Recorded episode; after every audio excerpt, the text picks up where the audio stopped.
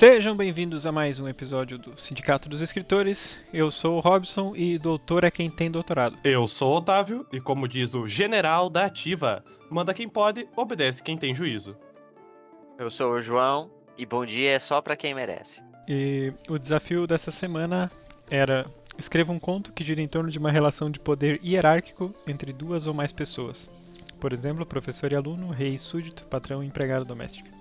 E, pontos bônus, a história deve ter início, meio e fim e menos de 500 palavras. Aqui já deixo um adendo que esse é um resquício, esse exercício é um resquício de um episódio não curado do podcast. Que eu tenho quase certeza que eu fiz um, eu acho que foi eu pelo menos, fiz um, um prompt que era bem parecido com esse. Que É. envolvia a hierarquia entre dois personagens. Ah, tem que procurar agora, porque eu não, eu não lembro desse desafio. Se não foi gravado, nunca existiu. Nunca É, existiu. então, é episódio, episódio não curado, cara.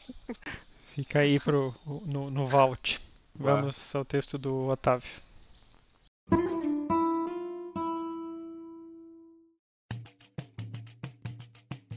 Em uma tarde tranquila, João tamborila seu pandeiro em uma roda de amigos, conquistando o coração de todos. Um homem fardado se aproxima. Posso saber o que se passa por aqui? O homem pergunta enquanto a roda se desfaz. Tirando os olhos do pandeiro para se deparar com a farda, João se encolhe instintivamente. Eu tô, é. Eu tô. é, trabalhando? Trabalho, é? Sou músico, senhor. E tem licença pra tocar música? E tem licença pra gente como eu, senhor? Se é músico, tem. Se não tem licença, tem que confiscar seu instrumento. Alarmado, João suplica enquanto se curva para a autoridade. Não, por favor, senhor, não faça isso. Hoje de noite nós temos uma roda de samba que eu. Samba, é? O homem responde com desdém. Pois o senhor se entregou. Em nome da Força Militar do Rio de Janeiro, confisco esse instrumento de acordo com a lei da vadiagem. Mas, senhor polícia, esse é meu ganha-pão, é meu trabalho. Segundo a lei, é vadiagem. E fique contente que não estou lhe prendendo. Vou deixar passar dessa vez. Mas o pandeiro tem que ir. O homem respondeu, tirando o pandeiro das mãos de João. Impotente, o sambista via seu pandeiro sendo levado pelo homem fardado. Os companheiros da roda de samba retornaram assim que o policial se distanciou, exclamando indignação pelo que consideravam um abuso das autoridades locais. Mas é só isso que eles sabem fazer, João dizia. Só sabem tirar as coisas da gente. Nossos vô vó são tirados de onde moram para trabalhar de escravo. Aí, quando não podem mais fazer isso, nos deixam sem casa, sem trabalho, sem nada. A gente constrói a nossa casa e até isso eles tiram para deixar a cidade cheia de prédio, querem tudo cinza. Aí não dão trabalho pra gente comprar as casas. O que nós tem que fazer? Nós vai lá e cria trabalho. E até isso eles tiram. Pois eles que se lasquem, eu tô fora. Se não tem espaço pro meu samba aqui, eu é que não quero ficar com essa gente. Os amigos de João tentam acalmá-lo, mas já é tarde. O sambista estava decidido a deixar sua terra para outra que o aceitasse. O que João não esperava era a força de seu poder, o qual nem sabia existir, mas que estava lá, não na lei, mas no coração de seus admiradores. Um senador que considerava a arte do samba exótica, para justificar seu gosto, soube do ocorrido e mandou entregar a João um pandeiro com sua assinatura, para usar de salvo-conduto sempre que tentassem impedi-lo de tocar seu samba. Os amigos de João celebravam sua vitória, mas ele não pensava assim. Eles me deram é nada, minha gente. Sou escravo desse pandeiro, não posso sair sem ele senão tô pego. Se quisessem resolver as coisas mesmo, tinham tirado essa lei pra todo mundo tocar samba, mas é aquilo que eu sempre canto. Batuque na cozinha assim ah não quer, por causa do batuque queimei meu pé.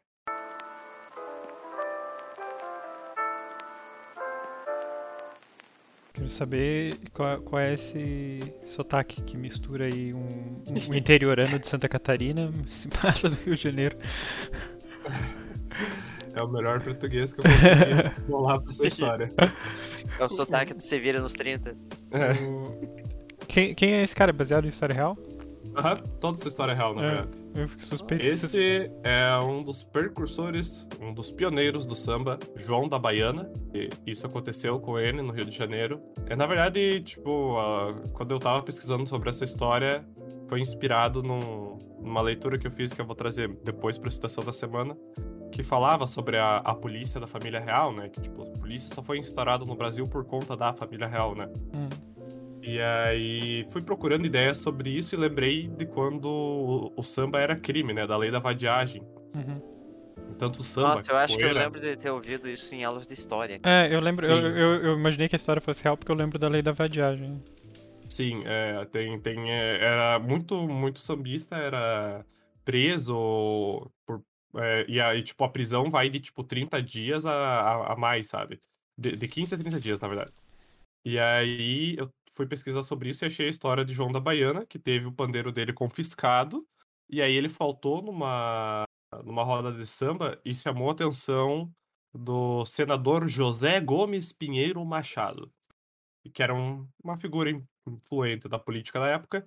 E aí ele, tipo, chamou o João pra conversar e, e presenteou ele com, com um pandeiro assinado, né? Uhum. E aí, desde então, ele usava esse pandeiro como salvo-conduto pra não, não ser preso, né? Ah, mas, tipo. Saída livre da prisão, né, cara? Isso, tipo isso.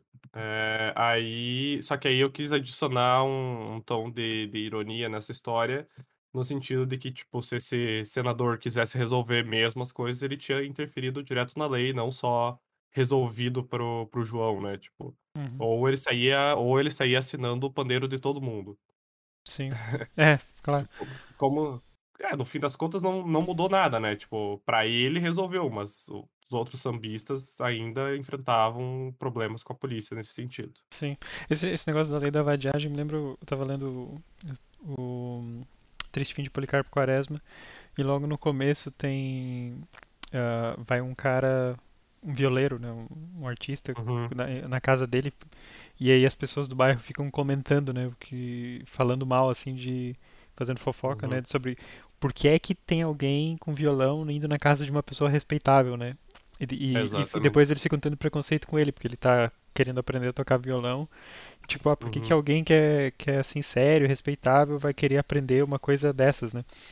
Porque era, era muito era muito ligado com os escravos, né? Era um ins- instrumento Uhum. do era música dos escravos, então tinha esse preconceito por muitos anos e até hoje fica, né? É, ainda hoje é visto como vadiagem. Olha o nível Ah. da merda, né, cara? Sim. Mas é tudo que não era da cultura da família real da Europa, era tudo vadiagem, basicamente. Tanto que quando eu tava lendo, ele falava como Bossa Nova era uma tentativa de elitizar o samba, né? De, de to- era Nossa senhora. tornar o samba um negócio Ai, cara. Samba gourmet. aceitável. É, mas é isso aí mesmo. Pior que Ai, que dia é preguiça. Mas foi bem. Foi bem interessante fazer essa pesquisa eh, e colocar essa história nesse texto, porque coincidentemente eu fui procurar uma, uma música do, do João da Baiana pra, pra ver co- como que eram as letras deles, e a, e a primeira música era essa Batuque na Cozinha, daí eu quis incluir ela no texto também. E isso que você colocou no final é de fato um trecho da música? Sim, é, é o refrão. Eu, eu, é o quando, refrão da música. eu não teve um trecho ali do texto que eu pensei, me veio na cabeça um samba. Acho que foi um dos últimos parágrafos, mas eu lembrei aquela do quem não gosta de samba, bom sujeito não é, ou é ruim da cabeça, ou Uhum. doente do pé. Ah, Aham, é, eu lembro disso. E daí no final, quando você colocou o tru- por um momento eu achei que ia ser aquele trecho aqui no final, mas Uhum. outro. Não, não, esse daqui eu coloquei porque realmente era um samba dele. é, Ele, ele cantava esse samba. Mas é bem, bem legal. Ah, inclusive, na verdade, ele tava em dois momentos da música. Ele tava no começo e tava no final, mas aí tive que cortar algumas palavras pra, pra conseguir fechar dentro do, do- dos pontos bônus dessa semana. Ah, fechou quantas, Ah, eu quantas não palavras? cheguei a contar, pra falar a verdade. O, o teu não fechou, João. Eu, eu fiz a polícia dos- do- das palavras, o teu, teu passou umas 30 e poucas, eu Ah. acho, 40. A fiscalização. O meu também tinha passado 30 e poucas. Sim. Isso que eu ainda queria fazer a, a cena dele conversando com o senador. Tipo, eu queria fazer esse- esses dois momentos de autoridade diferente, né? Uhum. É, como foi. Só que daí, de- daí, quando eu vi que tava chegando na parte do senador, já tava, tipo, 480 palavras. Eu falei, tá. Enfim. Vai, vai, vai um parágrafo resumindo a, a história. Ainda deu 30 palavras a mais e eu tive que diminuir um pouco ah, descrições e, Uhum. e diálogos entre João e o policial, mas acabou daí ficando dentro. Pois é, Mas a, eu gostei do. a graça era essa mesmo, era, era, era ter que voltar pro texto e ter que cortar alguma coisa. Exato. É, Eu acho que esse foi um dos textos que eu mais li, assim, tipo, tendo revisão e a- a- até fechar como, como eu queria. Foi um dos textos que eu mais reli e, assim, no fim dos dias, acho que foi um dos que eu mais fiquei satisfeito com, com o resultado final, assim. É, desde os diálogos até o, o, o resultado final, de, co, de como conseguir enxutar essa história para as relações de poder ficar dentro do, do desafio e, e ainda incluir uma, uma certa. Não, não diretamente crítica, a, a, não necessariamente a crítica ao Salvador Branco, mas de certa forma isso também, de tipo. Não adianta salvar só uma pessoa, né? Tipo, não vai mudar a situação geral. É, é que muitas vezes esse tipo de ação política é mais em benefício próprio do que Exato. pra fazer um bem, assim, né? Uhum.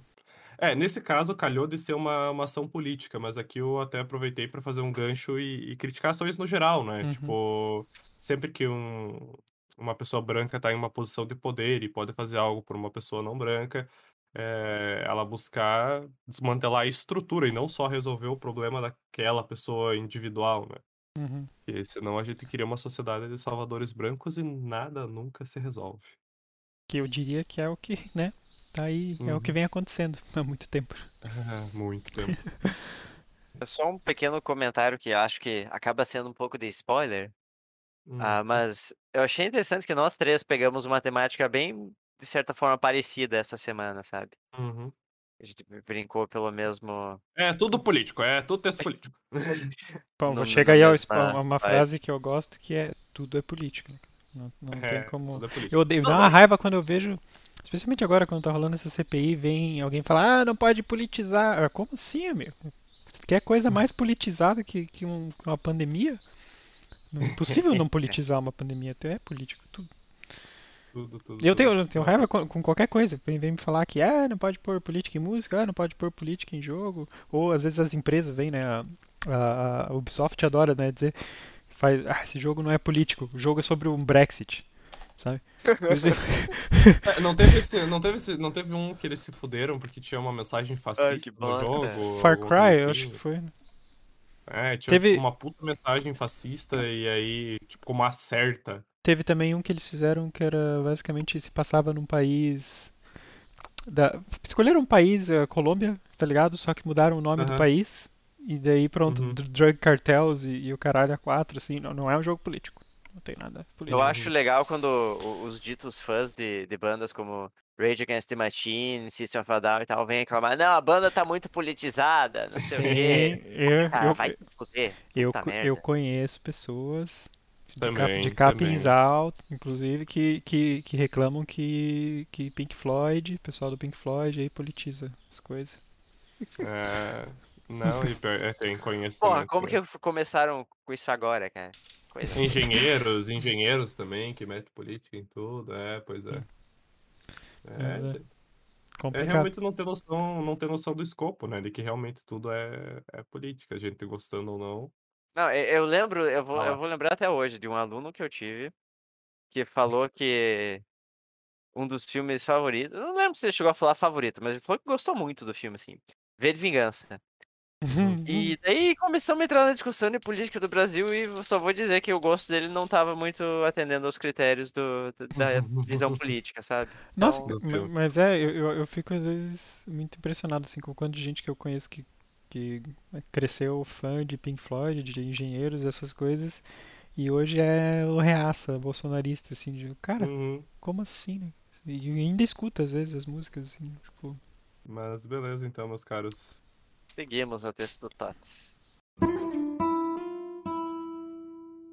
Mauro Augusto Campos Salles sentou na sua confortável cadeira de couro vermelha, herança do seu avô, bem como o casarão e as terras ao redor. Na mesinha de madeira vitoriana ao lado, descansava um copo de uísque 50 anos, presente de um deputado, e um cinzeiro dourado. Mário Augusto abriu a caixinha que tinha no colo e que tirou um charuto cubano, que cheirou e observou longamente antes de acender. Em seguida, bebericou o uísque e se aconchegou na cadeira com um sorriso satisfeito, sem saber que seria a última vez que o faria. A primeira coisa que ouviu foi um barulho abafado, ao qual não deu muita atenção.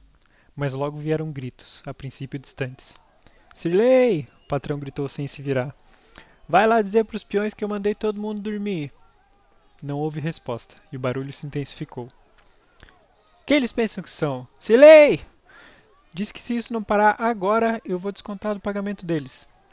Sirley não respondeu, mas Mauro Augusto reconheceu o ranger da antiga porta da entrada se abrindo e logo em seguida o barulho arrefeceu. Aliviado, o patrão tragou longamente o charuto. Foi quando ouviu passos atrás de si.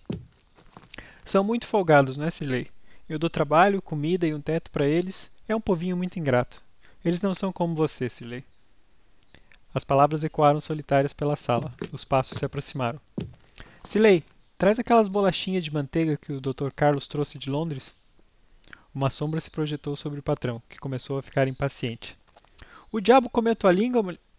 Mauro Augusto se virou para encarar a empregada, mas congelou ao ver parado atrás de si um homem alto e forte de tez escura, segurando um facão de cortar cana. O senhor não se assuste não, que ninguém vai lhe fazer mal. Era Zeca, o líder dos peões. Tá fazendo o que aqui? Saia da minha sala! Silei! Outros dois homens entraram na sala, um com um revólver e outro com uma espingarda. Essa casa não é sua, doutor. É nossa. O homem bateu com o facão no, no copo de uísque, que caiu no chão e se estilhaçou. Essa terra toda agora é de quem trabalha nela. Tão malucos? Vocês vão ser todos presos. É tudo meu. Isso é roubo. Zeca ligou o rádio e aumentou o volume. Mauro Augusto ouviu, em choque, o jornalista relatar o que acontecia no país inteiro. Preocupe não, doutor. Você vai ter uma casinha e um pedaço de terra. Dá para viver. Só precisa trabalhar. Zeca riu. Outros homens chegaram, e com eles Sirlei. Ingrata, depois de tantos anos. Mauro Augusto assistiu horrorizado enquanto eles levavam tudo: móveis, joias, tecidos importados, talheres de ouro.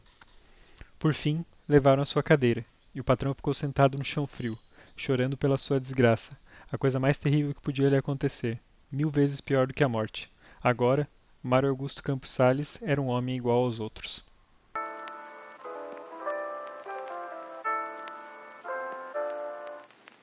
Vou deixar ressaltada aqui a proficiência do Tots de entrar na voz dos personagens quando ele tá lendo o diálogo. que me lembrou bastante a, a cena da, da piscina lá do, do conto anterior dele. É isso aí. muito bom, muito bom. Muito bom. Vou trocar de carreira, vou virar voice actor. É, aí. tá- tá- tem sempre opção. Eu, eu gostei da retomada do, do cunho colonial, de período colonial dos contos do Tots, porque eles estavam bem proeminentes esses tempos atrás, né? E agora surgiu a oportunidade nova com esse com o prompt da semana e ele fez jus ao, É, à ma- fama. mas não é tão. Esse aqui não se passa tão, tão no passado assim, não. Tem, tem o rádio e tal. Já É, ju- não, justo, justo, é. Não, não tá assim bem. Não, não, não chega a ser assim. tão escravocrata, vamos dizer assim, no ápice da, da escravatura. Eu- a eu- escravidão. Eu, eu não, eu pensei é, tipo anos 70, algo assim. Nada- Uhum. Ma- Mas, é, mas, mas assim, vê-se claramente o resquício, né? Uhum, Então. sim. É baseado em algum evento real essa história? Quer dizer, Não, não. meio que. Até porque nunca teve revolução no Brasil, né? É, pois é, exato. É, fiquei, esse final aqui ficou muito. Fiquei com uma pulga atrás da orelha, né? de- Não. de- dele aumentar o som do rádio e Uhum. falar o que estava acontecendo no país todo. É, a ideia é que tava rolando uma revolução e, e vieram, vieram tirar as coisas Uhum. do cara, né? Mas, mas surgiu assim a, a, a ideia daquele, aquele no outro podcast que você comentou do livro do As Boas Mulheres da, da China. Aham. Ah, eu fiquei conversando com a Lídia e a gente estava falando sobre como essas, essas histórias de países orientais, como elas chegam pra gente aqui, né? E que tipo de histórias chegam, né? Hum. E, e Uhum. muitas vezes são, quer dizer, quase sempre são histórias que falam mal, né, de- de- desses países. Uhum. Que é o único tipo, Exato. é o único tipo de história que faz sucesso. Não quer dizer que não aconteça. Normalmente é, o que- é a única coisa que, que é publicada de lá, né? Tanto que, Sim. por exemplo, assim, tem muita coisa que acontece igual ou, ou similar, por exemplo, na China e nos Estados Uhum. Unidos, mas só é noticiado, ou só é noticiado é quando acontece na China, ou é noticiado com um viés, né? é, é, por exemplo, é, tipo campos de concentração, sabe? Lá no, Exato. na China tem os campos de reeducação do, do, não esqueci o nome agora da, de qual minoria que é. E nos Estados Unidos também fazem, só que ninguém nunca fala, né? E quando falam dão outro nome. E tem, tem aquela, toda aquela questão dos campos de concentração e do também teve do, do apartheid, que matou muito mais gente, mas não teve o mesmo impacto, né? Também Sim. tem, tem, tem isso. Realmente, o que, que, o que, que interessa televisionar. E, e aí, mais especificamente, a, a- a Lídia tinha me contado sobre um filme que era basicamente era um filme chinês, né? de- acho que era dessa daquela época também do da Revolução Cultural, um, Uhum. um pouco depois. Mas ele era sobre uma família assim rica que, que perdia tudo, né? E eles retratavam como se fosse a maior tragédia possível. Uhum. E, e em nenhum momento acontecia nada com, com a família, assim, né? De violência, assim. Eles só perdiam as posses mesmo, né? Exato. E então é curioso, assim, né? Pensar como isso é, é, é tido como o bem, a coisa mais valiosa, né? São os bens da pessoa, né? Pode ser mesmo, é. É, isso também foi o que me deixou bem é, com a pulga atrás da orelha sobre a sobre quando eu tava lendo As Boas Mulheres da China, porque é só na visão de alguém que é, perdeu tudo na, na, na Revolução Cultural, né? Uhum, Mas, mas ela, ela não inclina tanto para demoni... ela não demoniza tanto assim, mas ela tem tem essa questão de tipo, ah, num dia tinha minha casa e no outro dia já não tinha mais nada. sim. Tem, tem essa questão, sim. Sim, pra, pra, pra ela foi, foi ruim, né? Porque antes ela tinha coisas, Aham. mas, né? Exatamente. E o que era mais que eu ia falar? Tinha alguma, algum outro paralelo? Ah, sim, eu ia falar que esse tipo de, o tipo de notícia, ah, porque pra gente, né, que cresceu com, com muita propaganda estadunidense, assim, né, tá muito acostumado a, a Uhum. ter essa visão, é, é tipo a, hum, o esquema da Segunda Guerra, né, que tipo todo mundo acha que os Estados Unidos foram lá e, e matar, ganharam dos nazistas, quando na verdade a Rússia comunista teve muito mais ah, Impacto. impacto na guerra, mas né, o que, que a gente sabe por aí. E a mesma coisa com as notícias de quando alguém é pego traficando droga, né? Se é negro, é um, é um traficante. Se é branco, é um empreendedor, Pai né? de- É um pai de família, é... Engenheiro, advogado. é como realmente isso é bem interessante de como as manchetes dos jornais distorcem de acordo com, com o que. Mas é, aqui eu até faço um gancho com, com, com, com o meu texto ali de- da questão de ah, é um, a gente tinha comentado ali do samba e do bossa nova, né? O, o samba é, é vadiagem, o bossa nova é, é música, é arte. É, é, dependendo de quem tá, tá fazendo, muda a abordagem mesmo, né? Uhum, Depende É. da cor da pele de quem tá fazendo. sim. E porque, bom, no final das contas, né, esses, ah, essas empresas de notícias são todas ah, normalmente de alguém muito rico, né? Então sempre tem algum Sim. interesse por trás. né? Uhum. Ah, tem uma, tem umas piras, assim.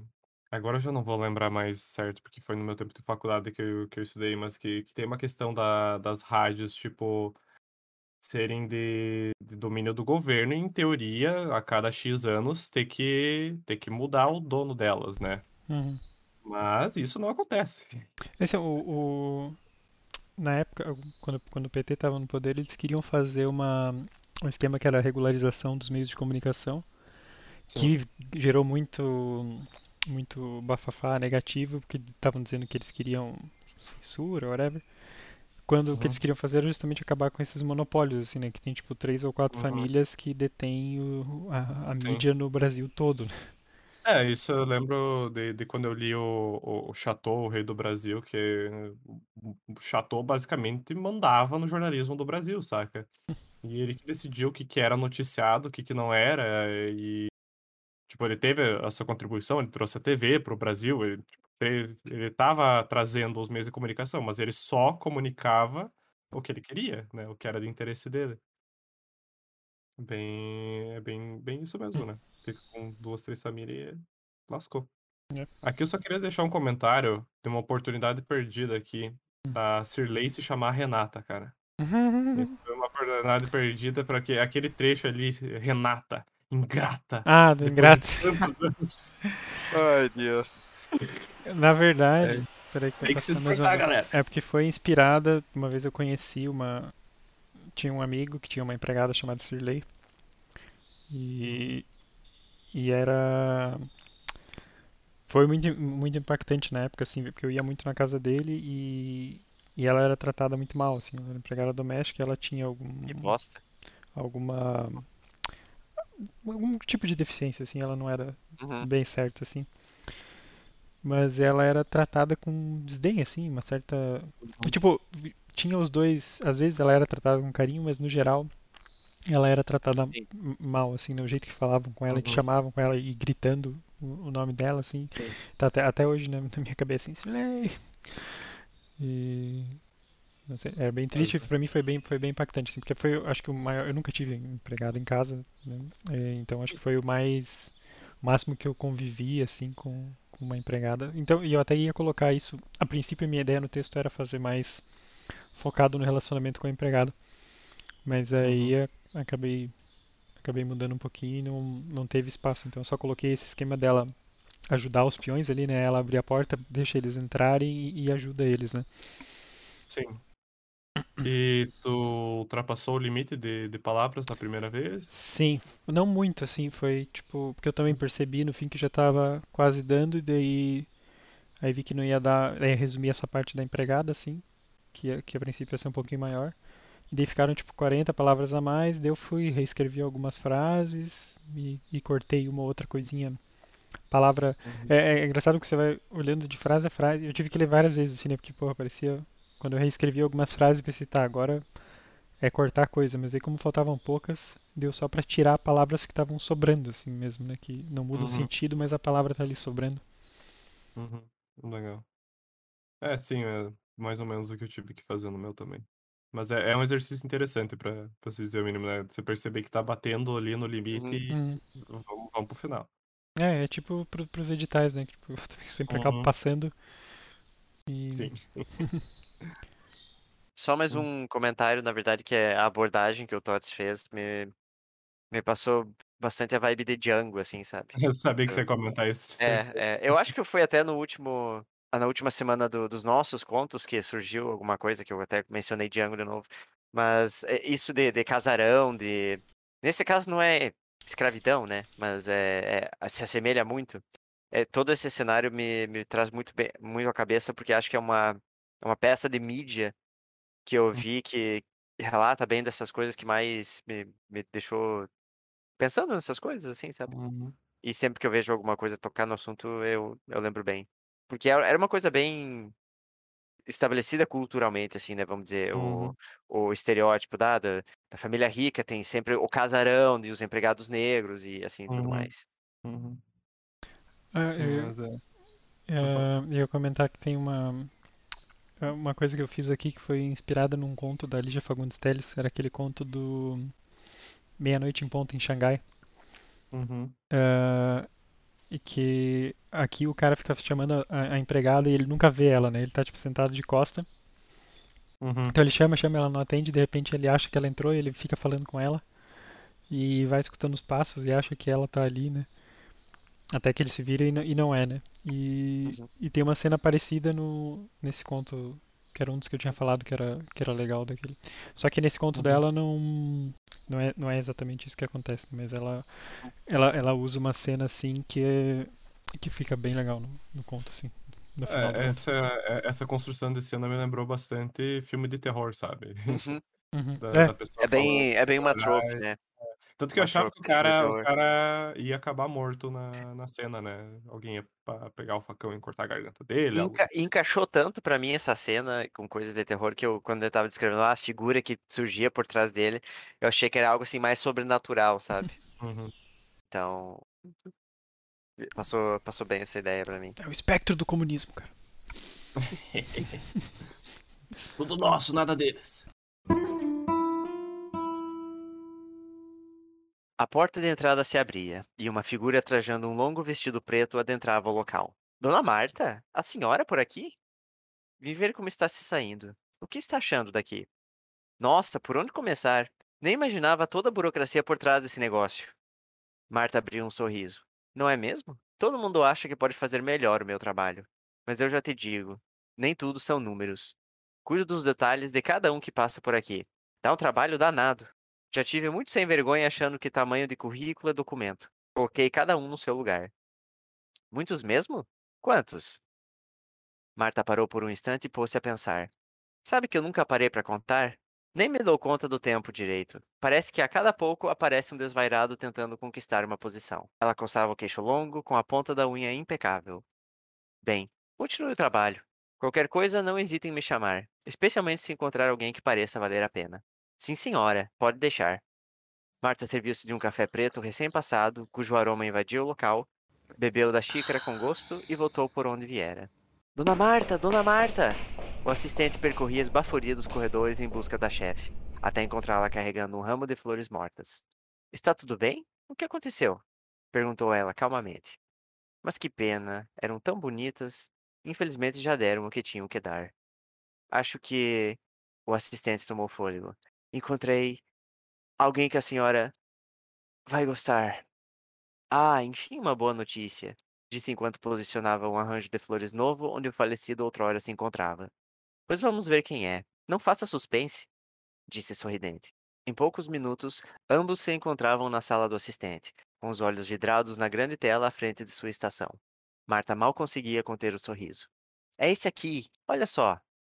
Ele apertou um botão e, na tela brilhante, a imagem de um homem falando de frente para uma câmera se formava. O assistente olhava da tela para Marta, mas o sorriso desaparecera de seus lábios, e os olhos tomavam uma expressão fria. Esse daqui é o. Eu sei quem é esse homem. Sabe? Sei muito bem, disse secamente. Não passa de um charlatão, um inconsequente irresponsável que faria uma zombaria de qualquer trabalho que tivesse por aqui. O assistente pareceu confuso. Mas aqui diz que. Sei muito bem o que diz aí. Mas você cometeu um engano, querido. Analisou apenas os números.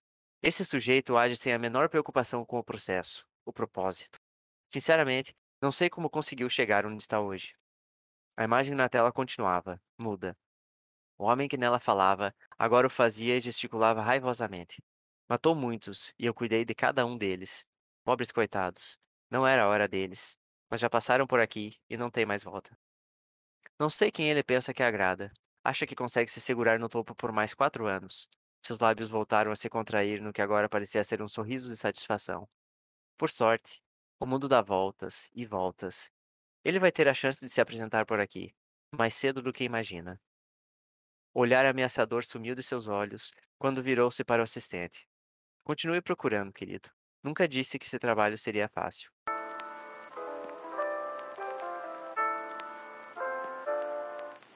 Os reptilianos atacam novamente João.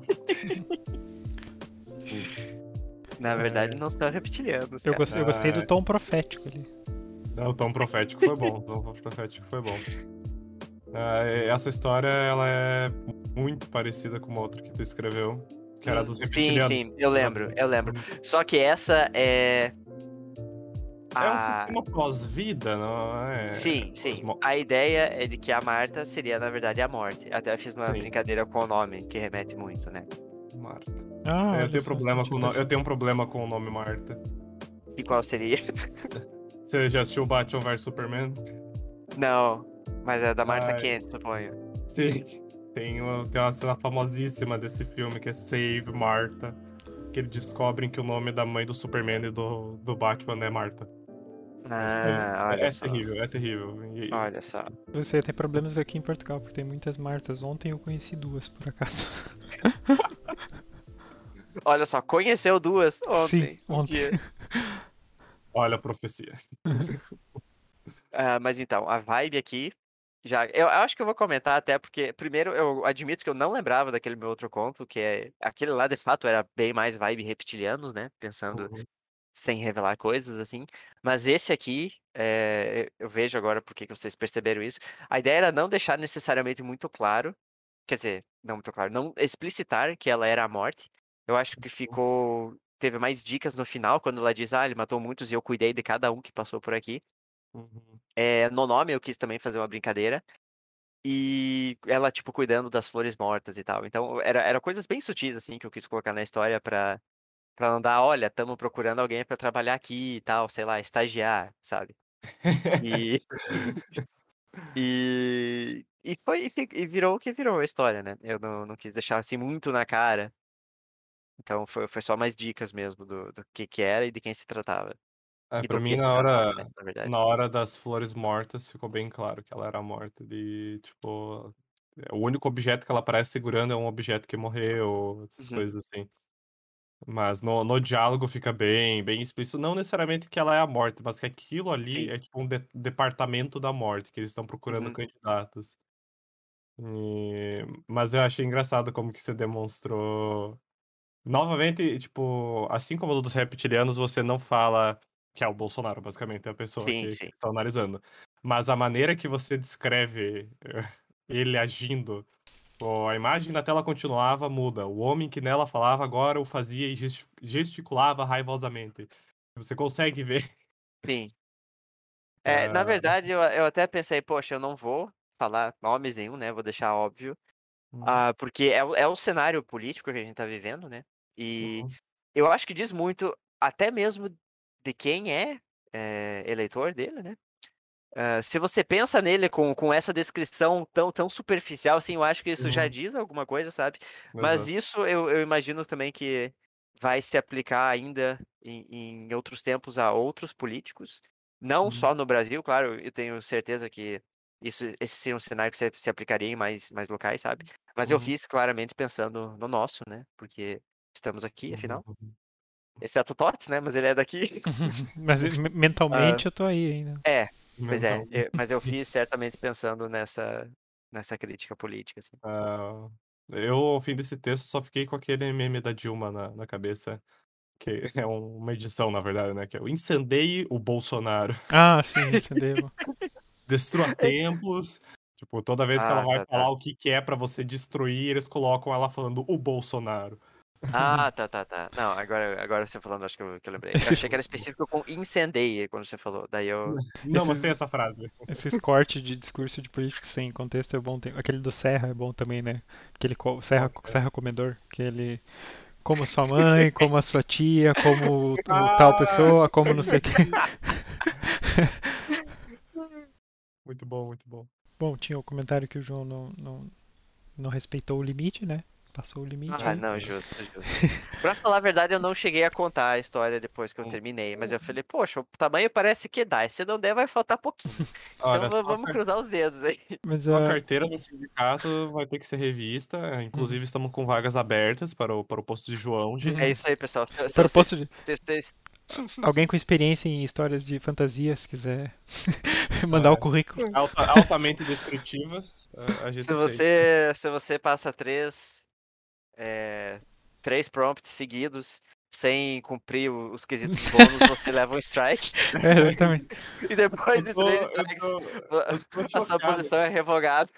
Não, e agora, agora eu, corto pra, pra quando. Pra semana. é, semana passada ou retrasada que eu falei que o João ia brilhar nesse, nesse ponto bônus, né? Aí a É, sua. preciso falar. Nossa, é sua, sua premoni- premonição maldita, hein, Otávio? Maldita, é, né? Sempre faz com menos 500 palavras, João. Daí Essa maldita 500, profecia aí. de 500 extrapola. Como assim? Mas eu, eu, que eu queria deixar uma, uma, uma leve crítica que eu achei a, a relação entre os dois muito amigável ali. Entre o empregado e o patrão. Ah, mas, É. mas isso foi bem proposital, cara. Afinal, não são, não são pessoas de verdadeinha, né? São tipo entidades. Não são seres humanos, não tem dinheiro envolvido. Então, tá Ah, tudo pois. sujo, não tem status. É, não, uma não, não relação denotou hierárquica que não ideia, existe, né? né? É. É uma Na relação verdade, é mais, meio mais o sentido de hierarquia. De, claro que eu, ela, eu passo a morte, a Marta aparecer assim como chefe, né? Ela é de fato chefe. Mas seria mais assim uma, uma relação de professor, ou- professor ou mestre e aluno, sabe? Já que ele tá Uhum. ali aprendendo, por exemplo. Uhum. Uhum. Até fiz questão de quando ela critica algo que ele fez, ah, querido, você esqueceu de um detalhe e tal. Quis ser bem, É, e bem tu, tu, gentil, tu, tu reforça, Então, tu, tu já. É meio que um foreshadow, né? Que tu coloca hum, no começo a questão dos números, né? Nem tudo são sim, números. sim, sim, Já, foi, foi intencional. Na verdade, eu separei assim a história por causa do, da ideia, ah, tem que ter começo, meio e fim, sabe? Aham. Então eu quis deixar em três pontos diferentes. Eh, eu tinha inicialmente pensado em fazer, ah, tipo, é o primeiro dia do. Eu nem no, nomeei o personagem ali, né? Mas o Uhum. Francisco, por exemplo, o estagiário ali e tal. Só que se fosse primeiro dia, ia ter toda uma questão, ah, apresentar o lu- o lugar, como funciona e tal. Então seria muito mais texto que não caberia nas 500 palavras. Acabou não cabendo isso aí, né? Mas, mas ficou bem mais enxuto. Então eu fiz, ah, não, ele tá ali alguns poucos, poucos tempos e, e tá aprendendo. ainda. É, é mas agora que tu falou, fi- fa- fica mais ali que tu falou professor e aluno, eu acho que fecha mais com a ideia de chefe e empregado mesmo, assim, se, se, se for levar em consideração.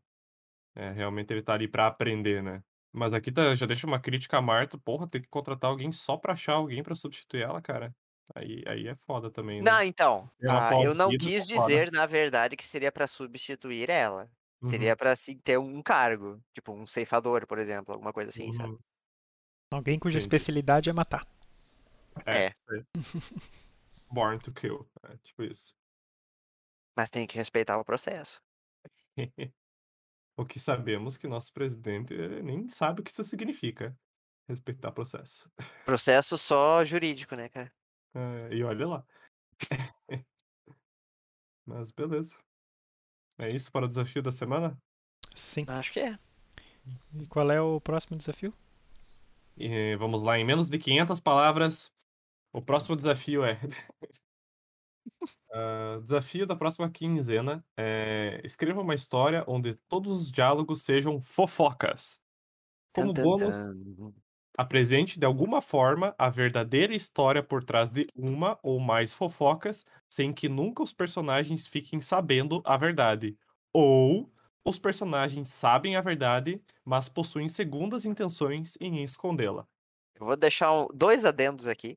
É. Um, que esse provavelmente é o bônus mais confuso que, eu já- que a gente já teve entre todos os próprios. Você Tá. acha? Acho. Ah, Não, assim, dá pra entender. mas, Assim, nossa senhora, é uma complexidade. Uau. Ah, E- boas. E a segu- o segundo adendo que eu dou é: essa descrição me lembrou 100% o episódio do The Office, Uhum. em que o, o Michael descobre que o Stanley tá traindo a esposa. Ah, E daí ele, ele conta uma mentira sobre todo mundo, sobre cada um no escritório, pra, pra ninguém saber qual que é a fofoca verdadeira, afinal. não, é ele, é, ele fala sem querer, né? Ele, ele fala sem querer do Stanley, daí ele começa a inventar um monte de coisa. Isso, isso. E daí ele acaba falando uma mentira que é verdade, né? Que é. Eu vou até. ah, Spoilers pra quem não assistiu The É, Office assistir, mas passe 30 segundos daqui. Que a, a Pam e o Jimmy estão grávidos, né? Que acaba sendo verdade. Aham. E na verdade, dois são verdade, né? Mas é- isso ele conta como sem a menor ideia de que é a verdade. Então, é, é essa ideia de, ah, os personagens sabem, mas não sabem segundas intenções e verdades e é alguma coisa, me lembrou 100% aquele episódio. Uhum. É, mas é mais ou menos nessa vibe. Aí fica a criatividade de vocês pra que todos os diálogos sejam. Agora, agora eu tenho que levantar uma pergunta aqui, só pra Uhum. ter. Como que, eu, como que seria um, um diálogo que é só fofoca, por exemplo? Você Na sabia? sua concepção. Você sabia que fulano traiu Ah, nesse Beltrano? sentido? Ah, ok, ok. É, não, isso é mentira. É claro que Beltrano traiu fulano. Por aí Ah, vai. entendi, entendi. Uhum. Mas, ó, assim, não necessariamente a história precisa ser só diálogo, tá? Você Sim, pode sim, fazer sim, uma, uma descrição até lá. Mas, Mas todos os diálogos devem ser fofocas. Todos os diálogos. Sempre que alguém for falar um A, é, é porque ele tá fofocando. É isso aí. Ai, amado. Isso daí foi inspirado por uma, uma, um trending topics do Twitter sobre casais que não fofocam. Que... Casal que não fofoca não se mantém unido, cara. Exatamente, cara. É aquele livro, Casais que Fofocam Enriquecem Juntos. Tem o livro mesmo? Não, não. Tem esse livro mesmo ou é meme? Não, o livro se chama Casais Inteligentes Enriquecem Juntos. É um É, de- Ah, Mas esses é livros... casais que fofocam. Não sei se enriquecem juntos, mas são felizes, cara. É isso aí. Mas é isso aí. O pilar da. Um dos pilares da relação com qualquer ser humano, cara, é a fofoca. Não adianta. É, só tem que saber a fofoca certa com cada um, né? É um dos pilares É. da sociedade, né, cara? Da sociedade, né? Sociedade só tá aí por causa de fofoca, cara. Não tava Mas na beleza. idade da pedra ainda. Uhum. Se você tem interesse em participar desse desafio ou enviar sugestões e comentários, você pode enviar para o sindicato dos escritores gmail.com ou conversar com a gente no nosso canal do Discord, que vai estar no link do post. Também estamos nas redes sociais Twitter e Instagram, arroba Sindicato dos Escritores. E todos os nossos posts, todo, tudo que diz respeito ao sindicato, também está hospedado no sindicatodosescritores.wordpress.com.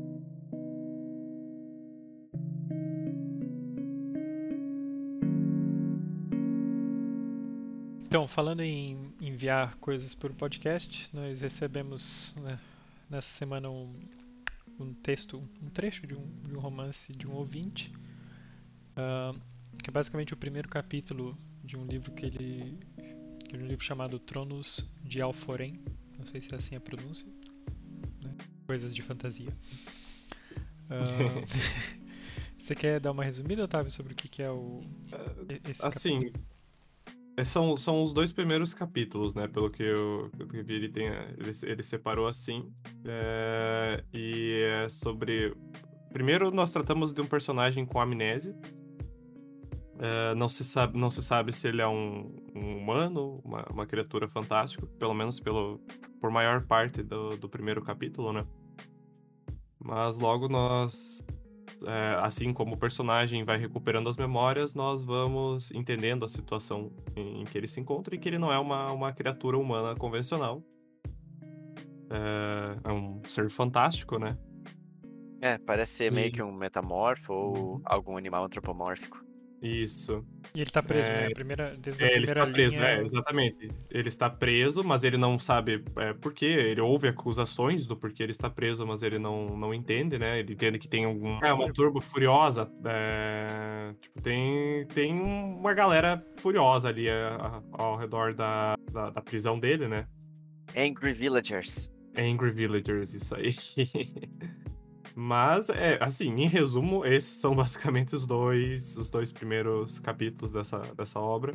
Uhum. Você, né, no meio dessa confusão e lembrando junto do, do personagem. Sim, o que eu, eu achei ah, interessante isso do personagem se dando conta de que ele não é humano, assim, porque, Uhum. porque né, no- normalmente quando você lê, quando é do ponto de vista de, de um personagem, você, você já imagina ele como humano. Então é interessante o personagem ir se descobrindo como, como não humano, assim, né?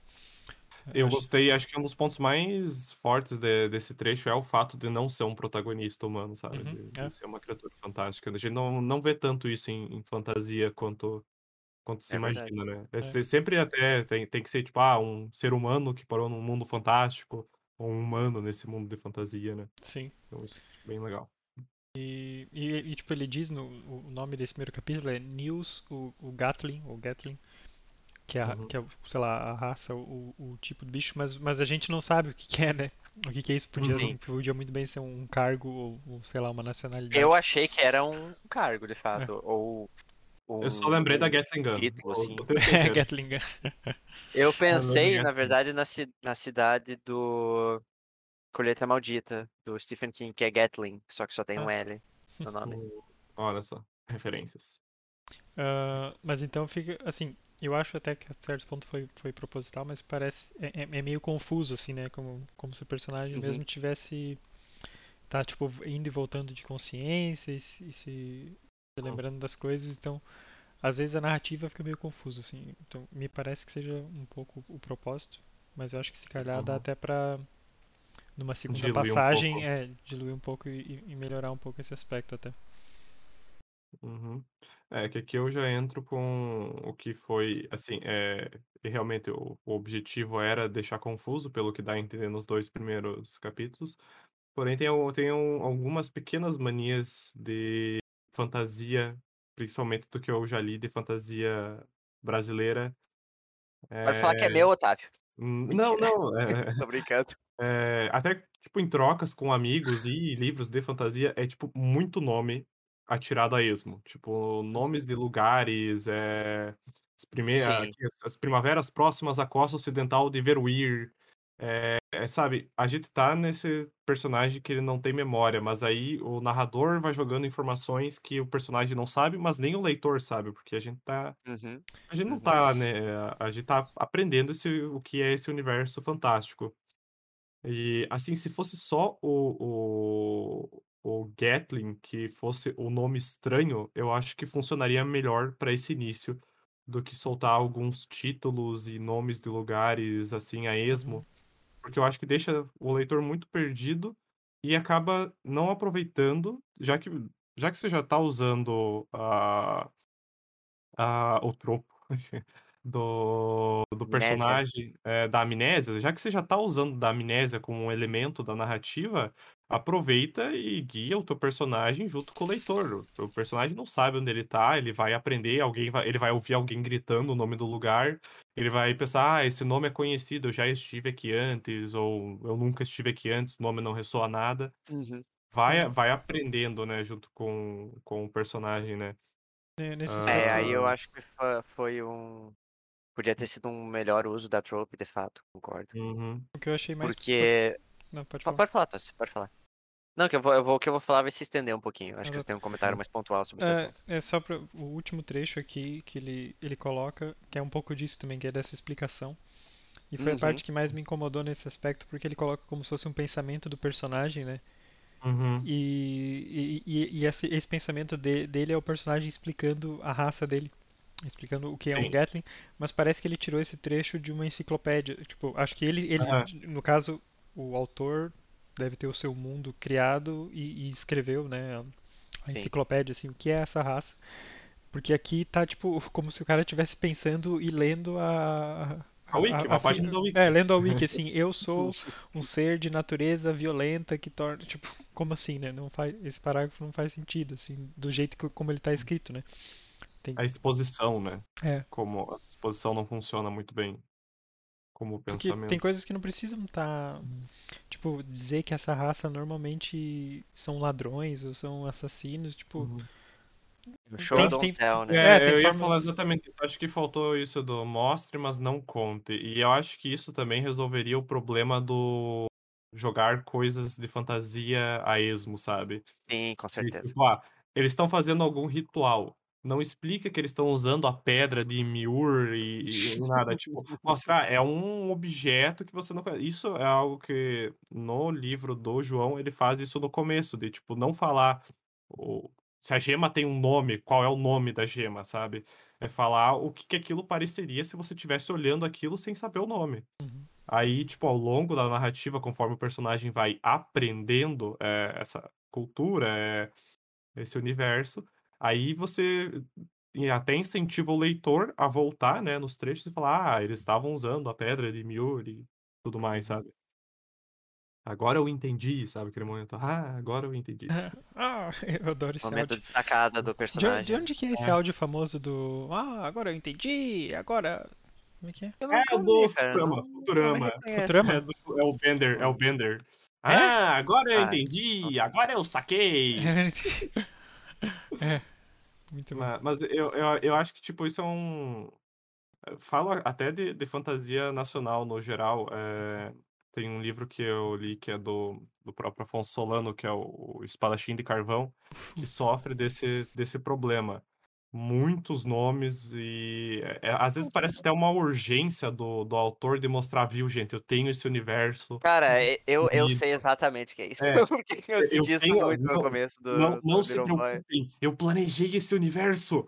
Que, tipo, É, o leitor, tipo, vai passar essas páginas, vai passar esses nomes e ele não vai entender nada e, e a leitura vai ficando cada vez menos interessante nesse sentido, sabe?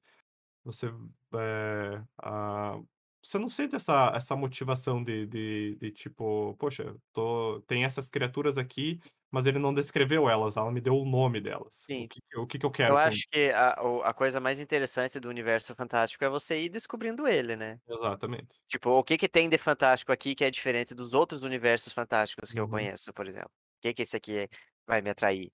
Então, eu acho que a, a parte legal seria você ir descobrindo isso. E dá pra ver, assim como pelo o que o comentário e o Tots, pelo que o comentário, pelo que o Otávio e o Tots tinham comentado, que o, o escritor já pensou em bastante coisa da história, né? Tanto que senão Uhum. não, não teria tanto nome jogado a esmo, assim.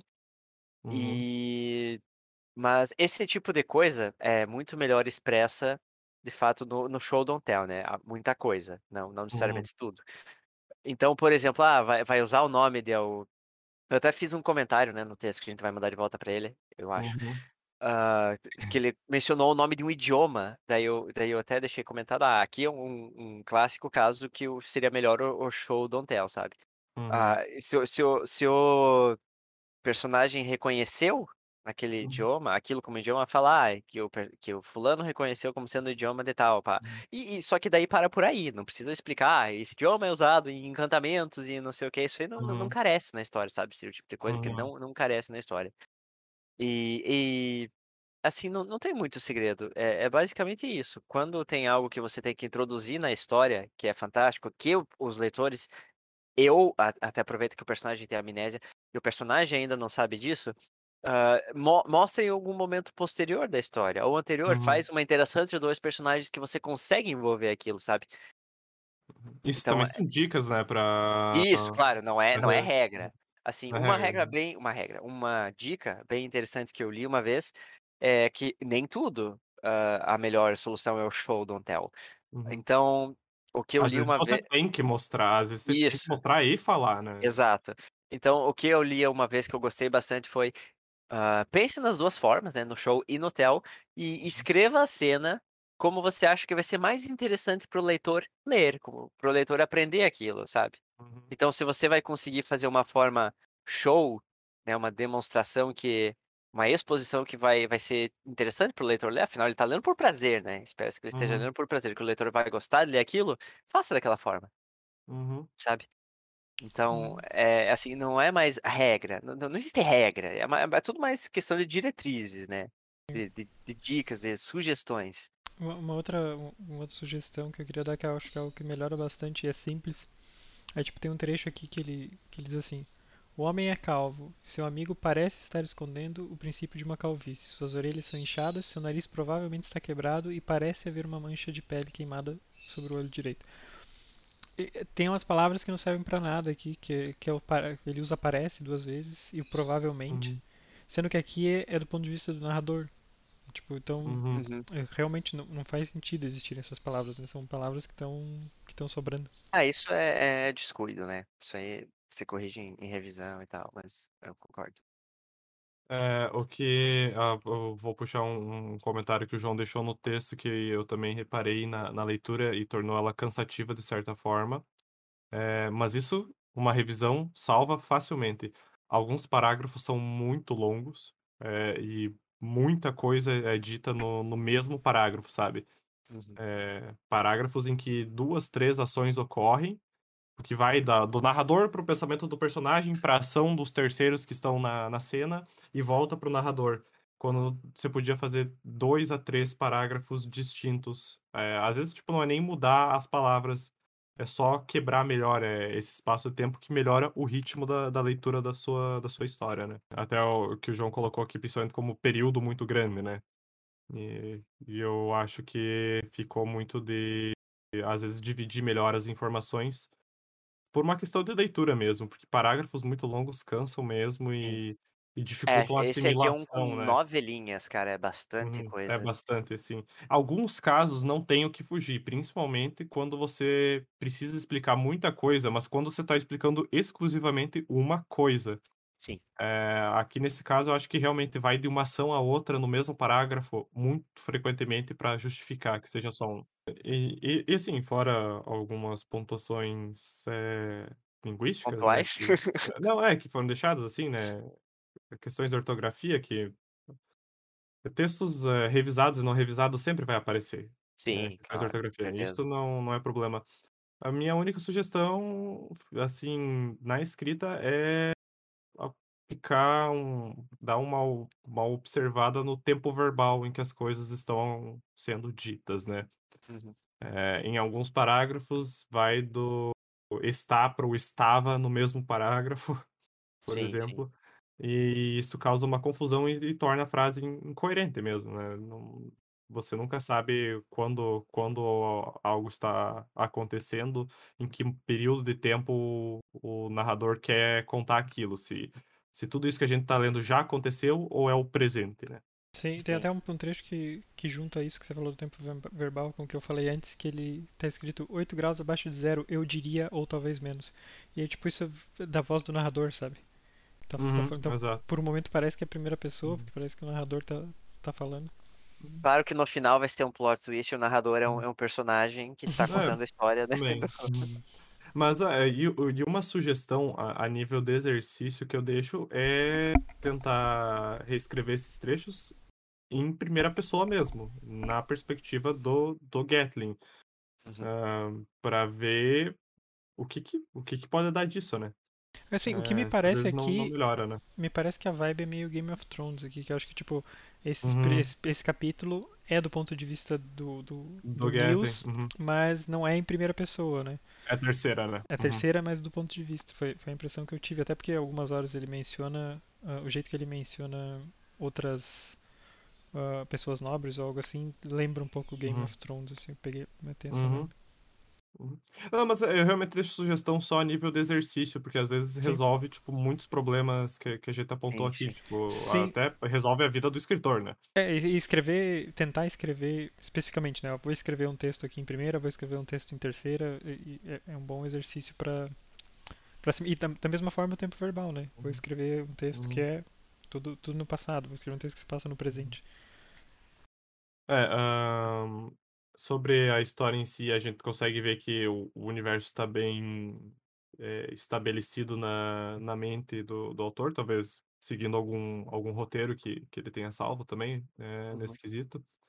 Ah, a gente não tem não, não tem noção do quão grande já está essa história, mas pelos dois primeiros eh, capítulos ela, ela parece estar bem grande. E é aquilo, é tudo que a gente de- deixa aqui é como sugestão, né? Ahn, e incentivando para que a pessoa continue escrevendo, né? Não desista, mas também busque novas formas de se desafiar e, e melhorar a escrita, como a gente tenta também semanalmente aqui, né? Sim, e até sugeri pra, pra, pra ele ir postando em algum lugar, se calhar, né? No Uhum. Wattpad ou algo assim.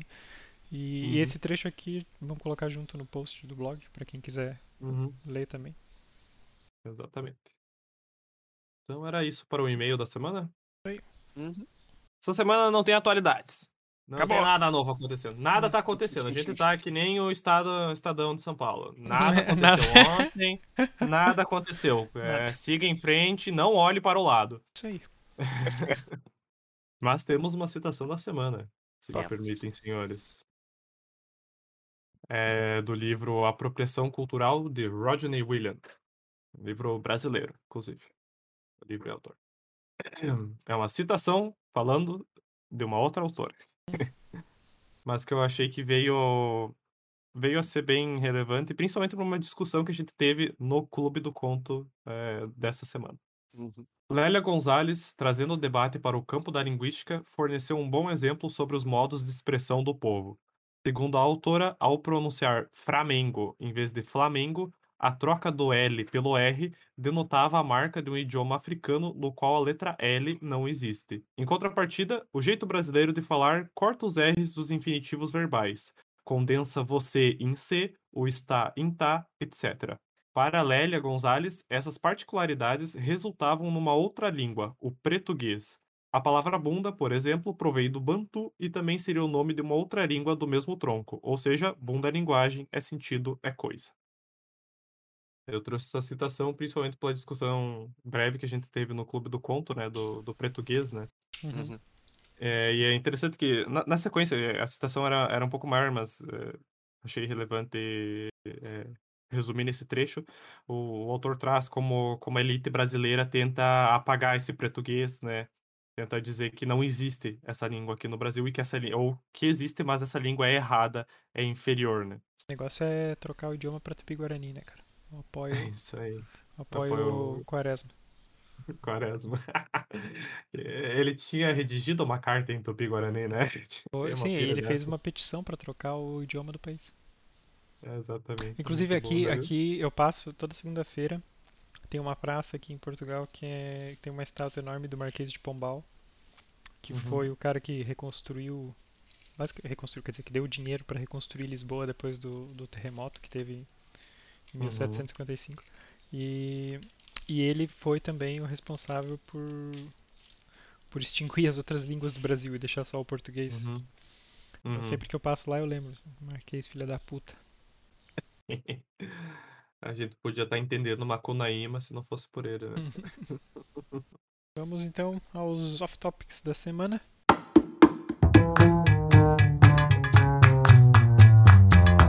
O que é que temos aí, senhores? Corona, videogames. Chega de, chega de política, vamos falar de. de- Nada videogame. mais é política. Não. Vamos é. falar de adaptações, na verdade. Eu ia dizer, Não, é só deixando a minha. A gente já comentou sobre Castlevania em vários episódios, no caso, a gente tá falando da série animada da Netflix, né? E. eu estive encerrando ela essa semana, terminando de assistir, porque saiu a quarta e última temporada. E deixando aqui uma, uma última vez a, a indicação da, da série, que ah, apesar de alguns deslizes no, no decorrer, eu achei que ela entregou um- uma adaptação bem, bem bacana. Superior aos jogos, gostaria, até diria, em, em questões de história, assim, como. Porque ela não segue um jogo do Castlevania. Ela pega elementos e cria uma história própria, né? Tanto que tem vários personagens que são completamente diferentes do que eles são no- nos jogos. Ah, e, no geral, queria deixar minha, minha indicação, porque é uma série legal, tem trata de, que- de questões da, re- religiosas e ah, demônios e vingança. O, o pacote básico, né? Uhum, sim.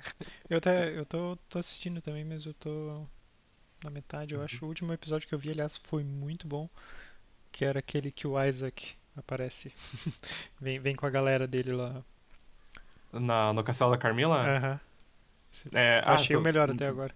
Tu, tu já viu, tipo, Eu já vi esse, eu vi esse. Aham. É. É, é um dos melhores da temporada, de longe. Que curiosamente não Ah. tem os, os- não tem os dois protagonistas. É, mas eles resolvem, eles resolvem relativamente bem, no, no fim das contas, assim, essa questão dos protagonistas e do, do próprio Alucard também.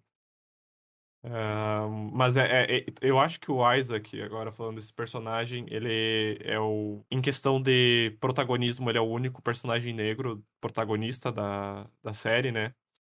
E eu acho que o arco dele é disparado o melhor, assim, ao Sim. longo das temporadas. Com certeza A- ele evolui muito, né? Ele muda muito. Sim. Ele começa como um. Não, não ele, um servo de, de Drácula, né? E pra onde vai a história dele é, é, é muito bom, sabe? Tipo, co- como o personagem vai, vai mudando e, e vai criando uma voz própria, né? Eu gosto bastante dele.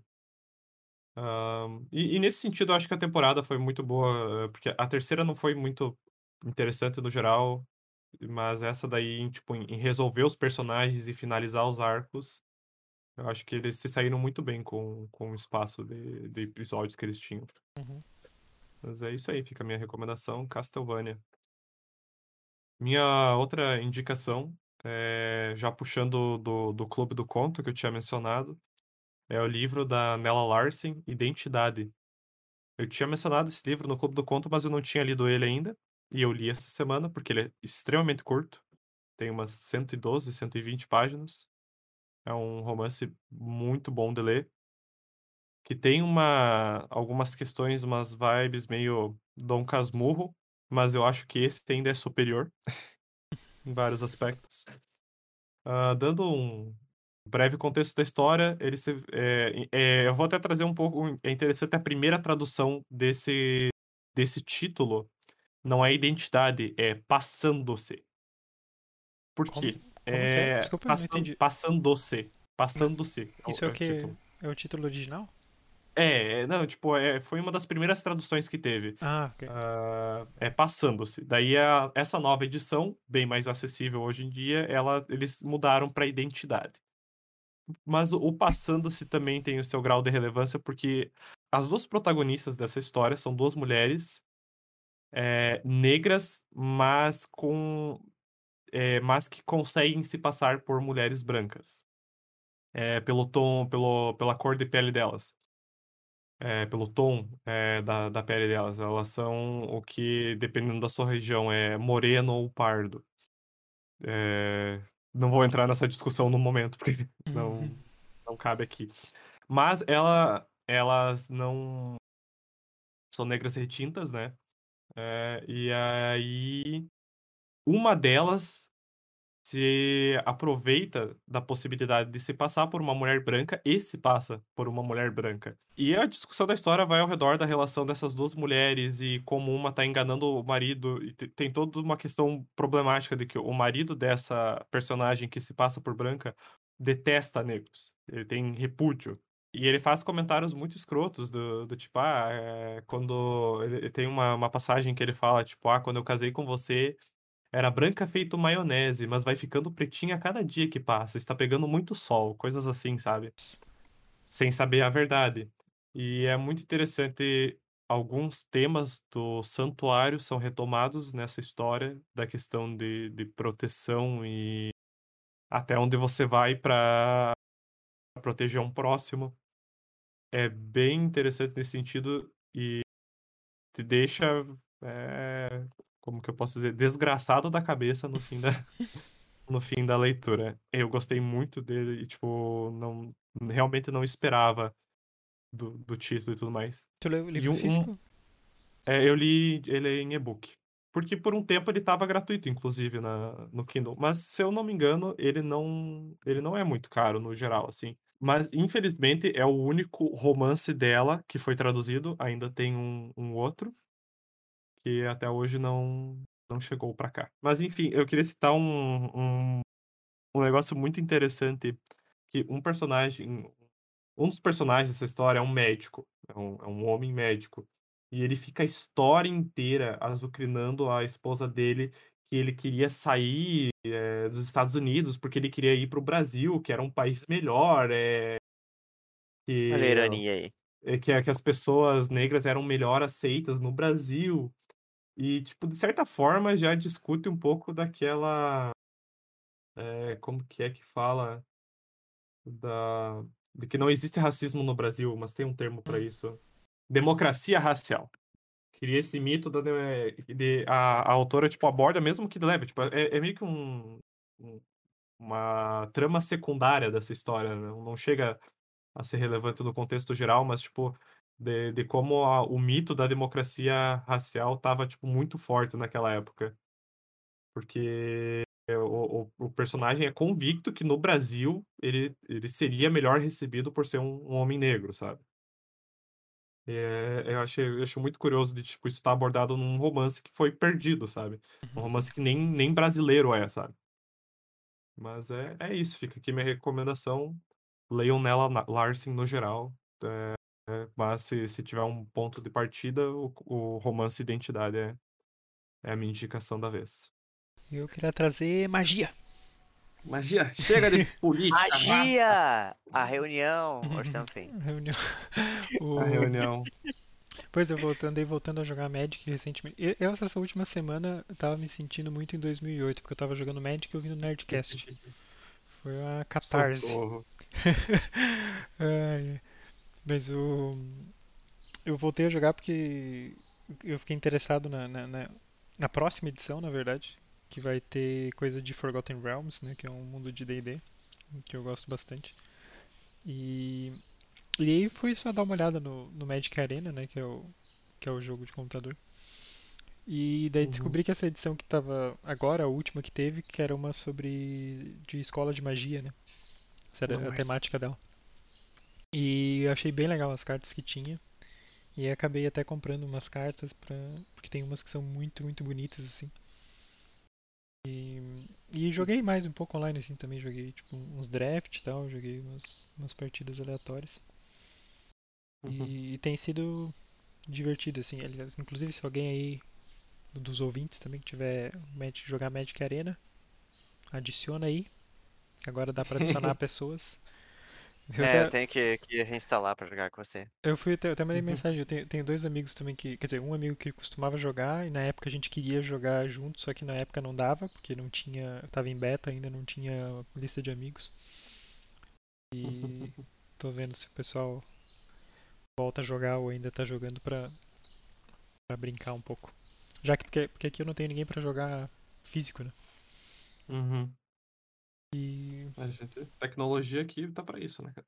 pois, pois é. Não Mas- é magia, é tecnologia. Nossa, nossa. Essa, essa, essa foi boa, vai, vai. Mas é isso Meu aí. filho fica brincando com esses Nintendo aí. Essas cartinhas, jogando cartinha. Essas cartinhas do demônio, ó. Invocação do Demônio. Mas isso daí, isso daí entra no Yu-Gi-Oh! No, no caso. Invocar, Ah, é. invocar o. As o Magic exótico. também tem, cara, sua, sua cota de demônios. Ah, mas é que Magic era muito de adulto pra, pra mãe se importar. Não, cara. Não. Não era desenho, né? Era, era arte digital e tudo mais. Vai ver se os pais não viam as caveiras das cartas pretas ali. No... É, Satanás. Ai, ai, ai. Então tá, então ficamos por aqui. em Mais um episódio de desafios do Sindicato dos Escritores.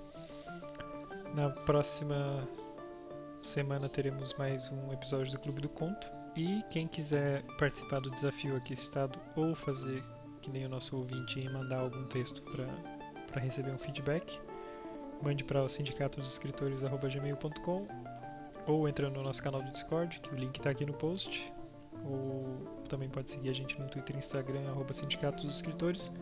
Ou ainda entrar no nosso blog, que é sindicatosescritores.wordpress.com. E...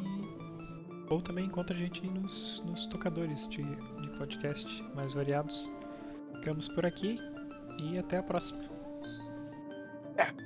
Até, pessoal.